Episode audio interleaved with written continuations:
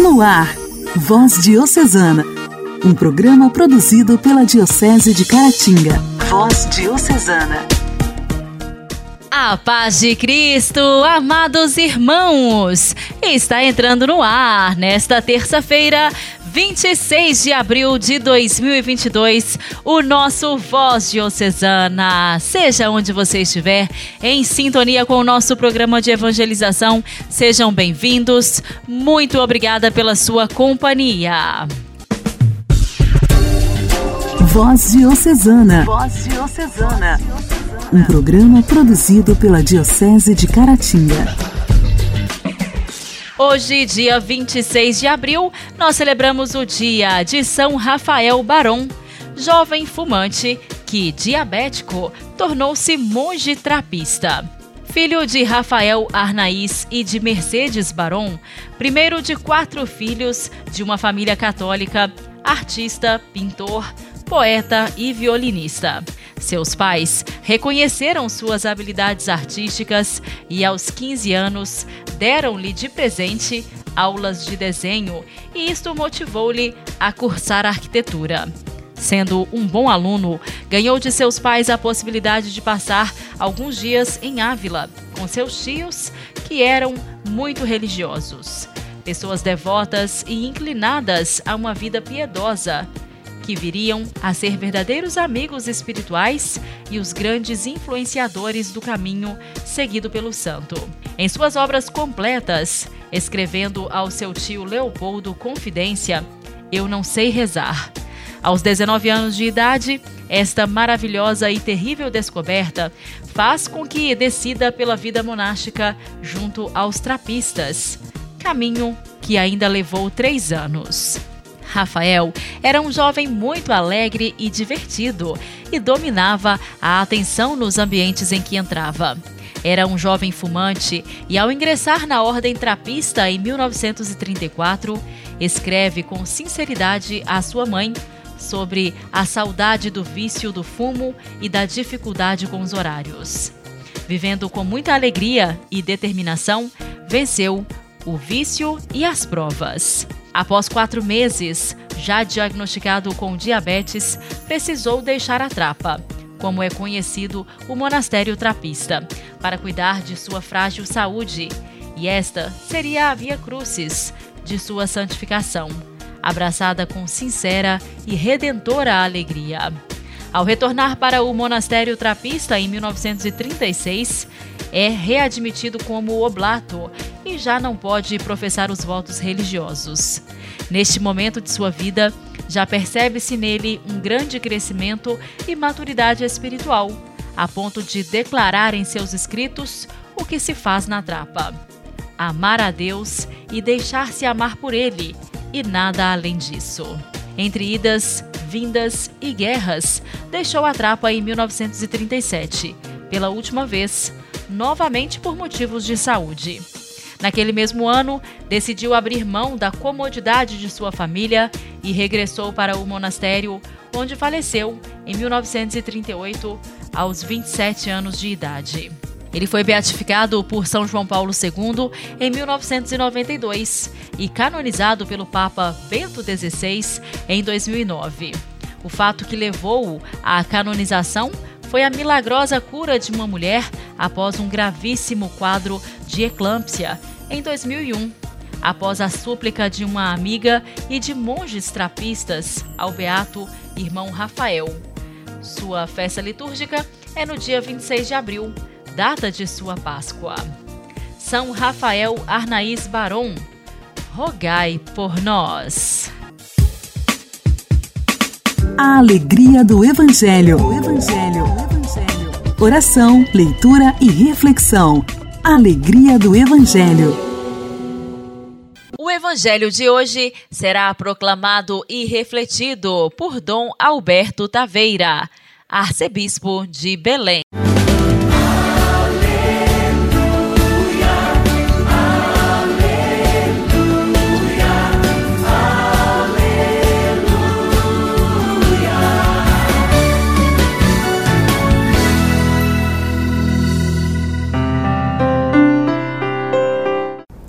Naquele tempo disse Jesus a Nicodemos: Vós deveis nascer do alto. O vento sopra onde quer e tu podes ouvir o seu ruído, mas não sabes de onde vem nem para onde vai. Assim acontece a todo aquele que nasceu do Espírito. Nicodemos perguntou: Como é que isso pode acontecer? Respondeu Jesus: Tu és mestre em Israel, mas não sabes essas coisas? Em verdade, em verdade te digo, nós falamos daquilo que sabemos e damos testemunho daquilo que temos visto, mas vós não aceitais o nosso testemunho. Se não acreditais quando vos falo das coisas da terra, como acreditareis se vos falar das coisas do céu?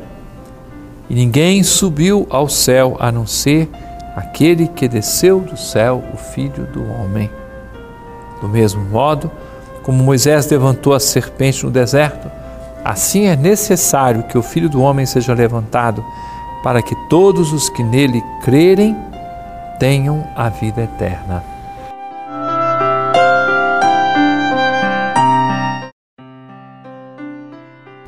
Temos muito a aprender com a palavra do Evangelho que a igreja escolheu para nós hoje. Nascer do Espírito, deixar-se conduzir pelo Espírito Santo permitir que o Espírito Santo sopre em nós a convicção a respeito da fé, que o Espírito Santo nos deve a dizer: Eu creio, que o Espírito Santo sopre em nossas palavras, em nossos pensamentos, em nossos gestos. E a primeira coisa que o Espírito Santo faz é conduzir-nos a dizer que Deus é Pai, Abba Pai, e conduzir-nos a dizer Jesus Cristo é o Senhor. Daí que Jesus ensina a Nicodemos que é necessário olhar para o Cristo crucificado, levantar os olhos da fé, reconhecer da mesma maneira como Moisés levantou aquela serpente, é necessário que o Filho do homem seja levantado, quer dizer, seja crucificado, seja morto, para que todos os que nele crerem tenham a vida eterna. É o ensinamento da palavra de Deus para o dia de hoje e nós queremos viver esta palavra levantando os olhos para Jesus e nele professando a fé que nós já recebemos de presente no dia do nosso batismo.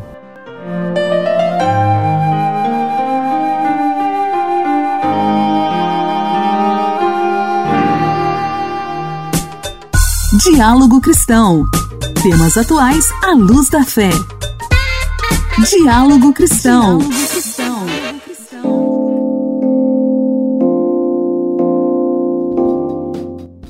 Este medicamento é contraindicado em caso de suspeita de dengue. Provavelmente você já ouviu esta frase.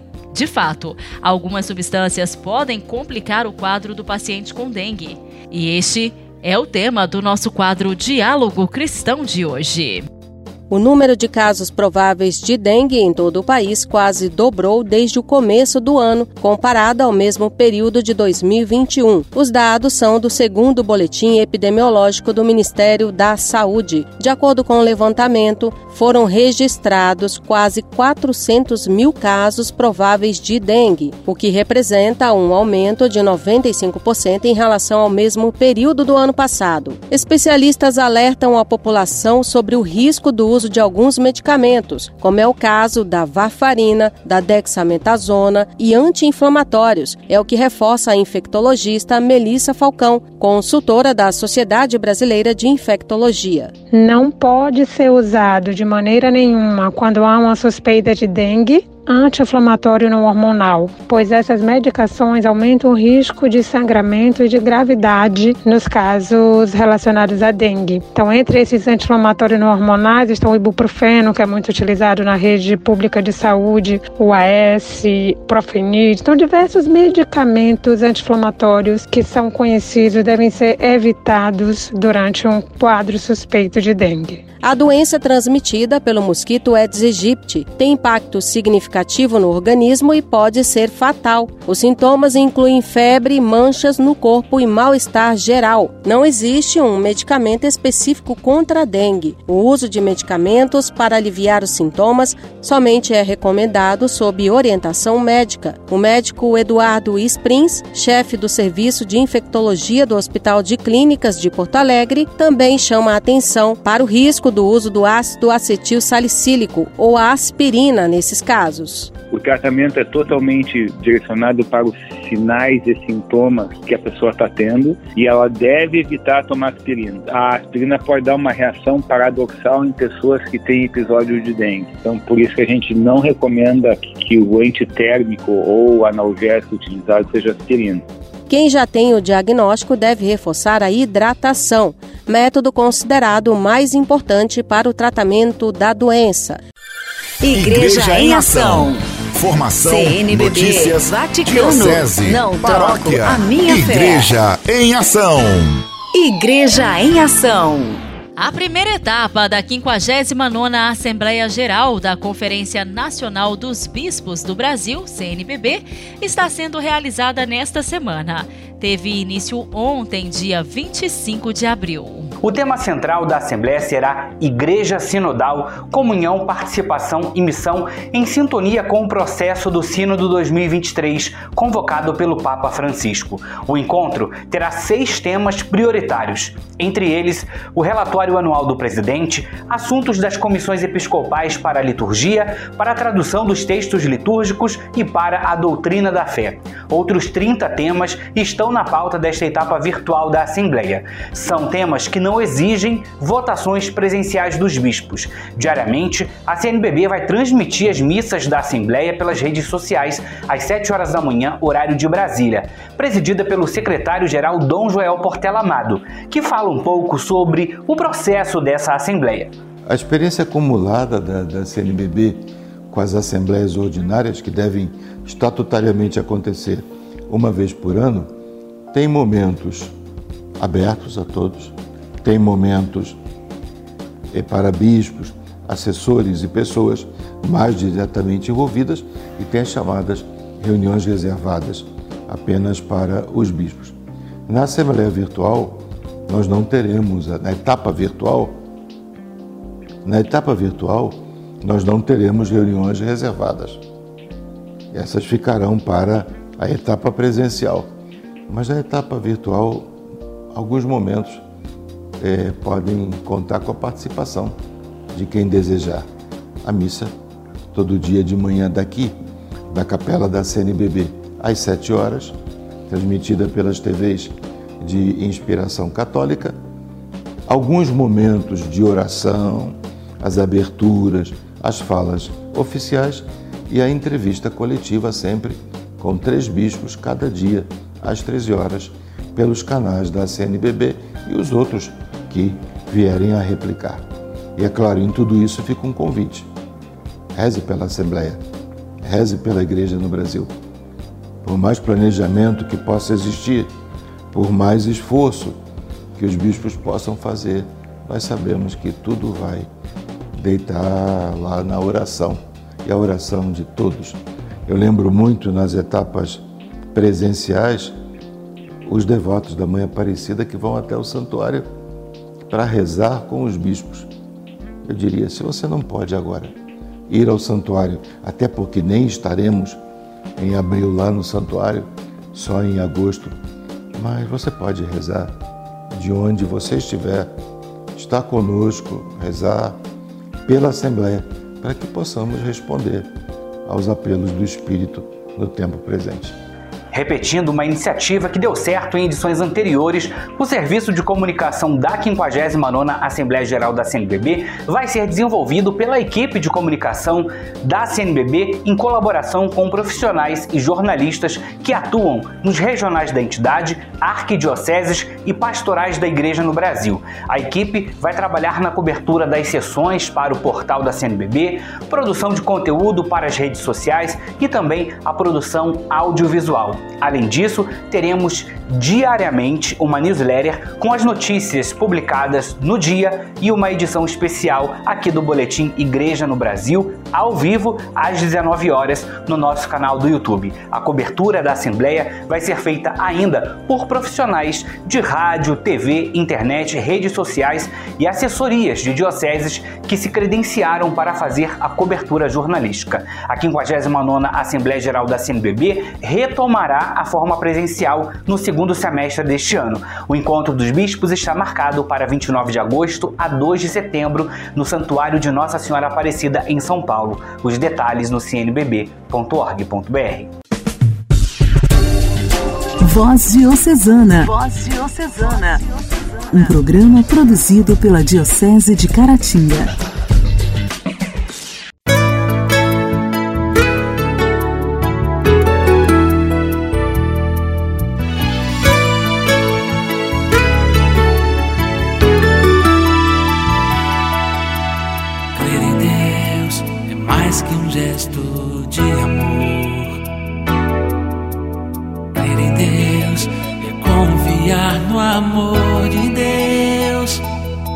para entregar-se inteiramente ao céu. Basta só querer, é desejar estar unido a Deus e com Ele lutar para vencer.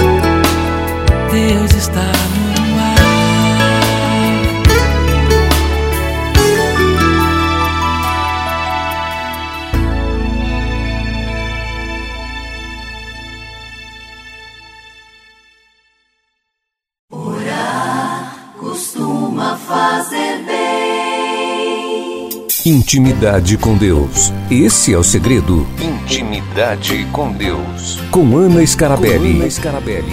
Orar costuma fazer bem. Louvado seja nosso Senhor Jesus Cristo, para sempre seja louvado. Neste momento da voz diocesana, na intimidade com Deus, oremos. Oremos sempre. Oremos sem cessar Oremos com o desejo de sempre bendizer o nome de Deus por Ele, por Ele mesmo, por tudo aquilo que Ele é. Deus que atende o nosso clamor. E assim oremos com uma parte do Salmo 18. Eu te amo, Yahvé, minha força, meu Salvador. Tu me salvastes da violência. Yahvé é minha rocha e minha fortaleza, meu libertador é meu Deus. Nele me abrigo. Eu te amo, Yahvé. Hoje seja um dia de fazer para Deus essa declaração de amor, porque Ele nos tira do laço do caçador. É Ele nossa rocha firme, Ele é essa nossa fortaleza. Então, hoje na sua casa, nos seus afazeres, no trabalho, no estudo, nos momentos de comunidade, tenha coragem de fazer essa experiência com esse Deus que é tão próximo e que na intimidade com Ele, no momento de silêncio, de ouvi-lo, tenha coragem também de declarar para Ele: Eu te amo, Senhor, Tu és a minha fortaleza, e confiar que realmente Ele nos segura, pois Ele é a nossa rocha firme. Nele construamos a nossa existência a cada dia.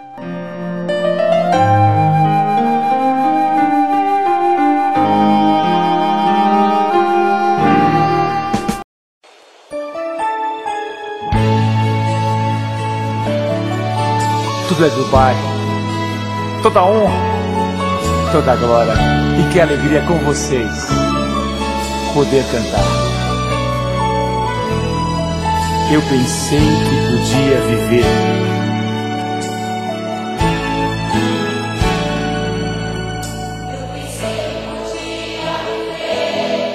Por mim mesmo, eu pensei que as coisas do mundo não iriam me derrubar. O orgulho tomou conta do meu ser. Ah, e o pecado devastou o meu viver. E como tantos, fui embora. Disse ao Pai: dá-me o que é meu, dá-me a parte que me cabe da herança. Fui pro mundo, gastei tudo. Me restou só o pecado. Hoje eu sei que nada é meu, tudo é do Pai. Toda honra, toda glória é dele a vitória alcançada em minha vida tudo é do Pai. Se sou fraco, pecador, bem mais forte é o meu Senhor, que me cura por amor. Tudo é do Pai, toda honra e toda glória é dele a vitória alcançada em minha vida vida, tudo é do Pai. Se sou fraco e pecador, bem mais forte meu Senhor, que me cura por amor. O nosso Pai nos ama. Por isso, mais uma vez, meditando e cantando, quem ama canta. E quem canta reza duas vezes juntos.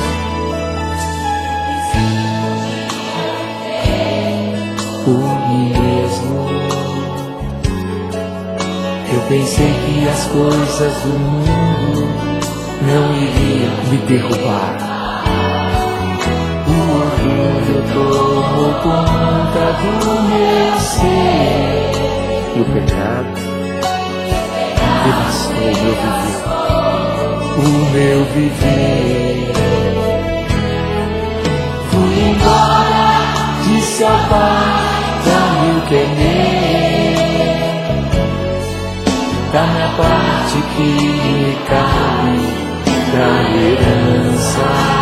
Fui pro mundo, fui pro mundo, gastei tudo, me restou só o pecado. Hoje eu sei que nada é meu Tudo é do Pai. Toda honra e toda glória é dele a glória alcançada em minha vida. Tudo é do Pai. Se sou fraco, pecador, bem mais forte é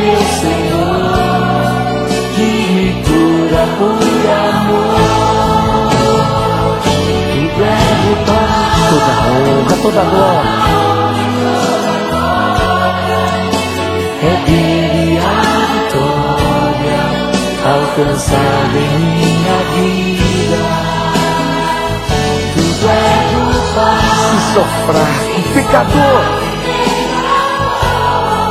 Bem mais forte é meu Senhor que me cura por amor.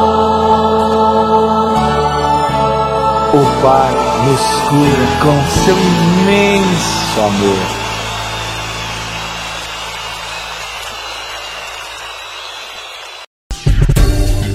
Voz Diocesana. Voz Diocesana. Um programa produzido pela Diocese de Caratinga.